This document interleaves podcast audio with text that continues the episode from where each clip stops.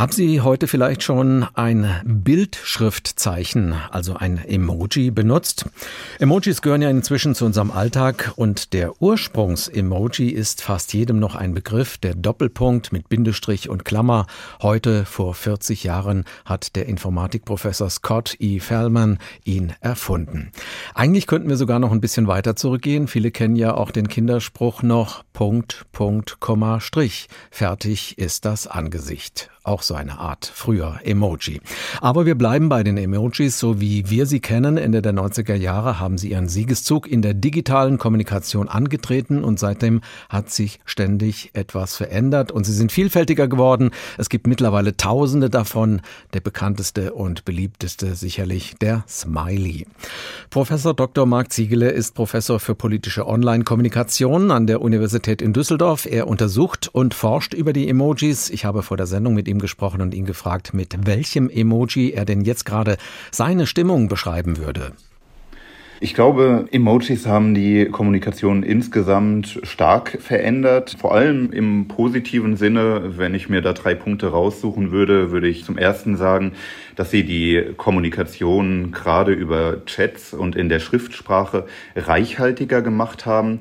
Wir haben es ja gerade bei WhatsApp-Nachrichten oder SMS damals noch gehabt, häufig, dass die so ein bisschen in der Schriftsprache emotionslos gewirkt haben und Emojis ermöglichen es einfach, Emotionen darzustellen in sehr vielfältiger Weise. Also angefangen von Gefühlszuständen über das, was man anderen wünscht und so weiter.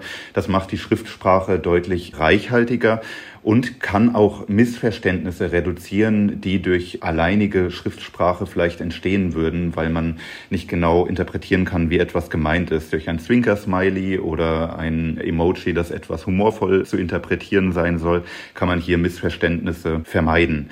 Der zweite Punkt, den ich sagen würde, ist, dass die Emojis unsere Kommunikation inklusiver gemacht haben. Denn auch Menschen mit Leserechtschreibschwäche zum Beispiel können Emojis entziffern und so verstehen, was Menschen meinen, die mit ihnen kommunizieren, zumindest auf eine rudimentäre Art und Weise. Sogar mit anderen Kulturen, die nicht unsere Sprache sprechen, kann man teilweise über Emojis kommunizieren. Insofern würde ich auch sagen, hier eine Bereicherung. Und das sind so zwei wesentliche Punkte, wo ich sagen würde, Emojis sind wirklich eine gute Sache.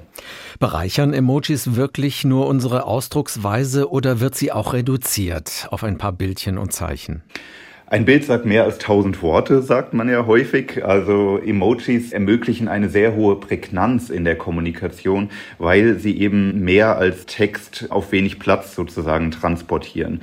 Ich würde im Prinzip sagen, dass das für viele Arten der Online-Kommunikation ein Vorteil ist, weil eben hier eine gewisse Kürze immer gewünscht wird der Kommunikation. Nehmen wir nun mal Twitter, wo man einen begrenzten Platz hat. Da kann man durch Emojis, die ja auch mittlerweile Bücher oder irgendwelche Gerichte sein können, einfach auch sehr viel Text sparen und so mehr Informationen sogar in seine Nachricht bekommen, als das davor der Fall war.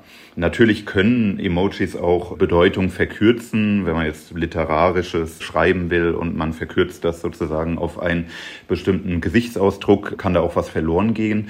Aber insgesamt glaube ich eher, dass sie eine Bereicherung der Schriftsprache da noch sind. Sie werden ja häufig eben auch in Ergänzung zur Schriftsprache und nicht nur als Kompensation verwendet.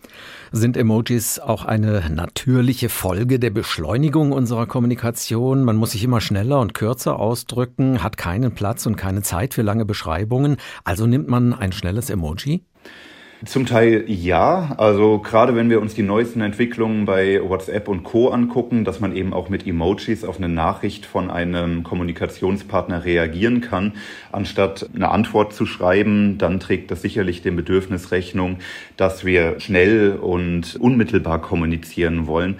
Wo es länger dauert, eine schriftliche Antwort zu verfassen, kann Emoji eben sehr schnell abgeschickt werden. Ich glaube aber auch, dass wir uns damit eher sogar der interpersonalen Kommunikation also der zwischenmenschlichen Kommunikation von Angesicht zu Angesicht annähern, wo ja auch eine Reaktion mit Mimik und Gestik auf das, was ein Gegenüber gesagt hat, häufig schon ausreicht. Da muss man gar nicht groß was sagen, sondern kann ein Nicken und solche Funktionen können Emojis auch übernehmen. Also ja, sie tragen zur Schnelligkeit der Kommunikation bei, aber damit nähern sie sich auch so ein bisschen dem natürlichen Gesprächsmodus, nämlich der zwischenmenschlichen Kommunikation an.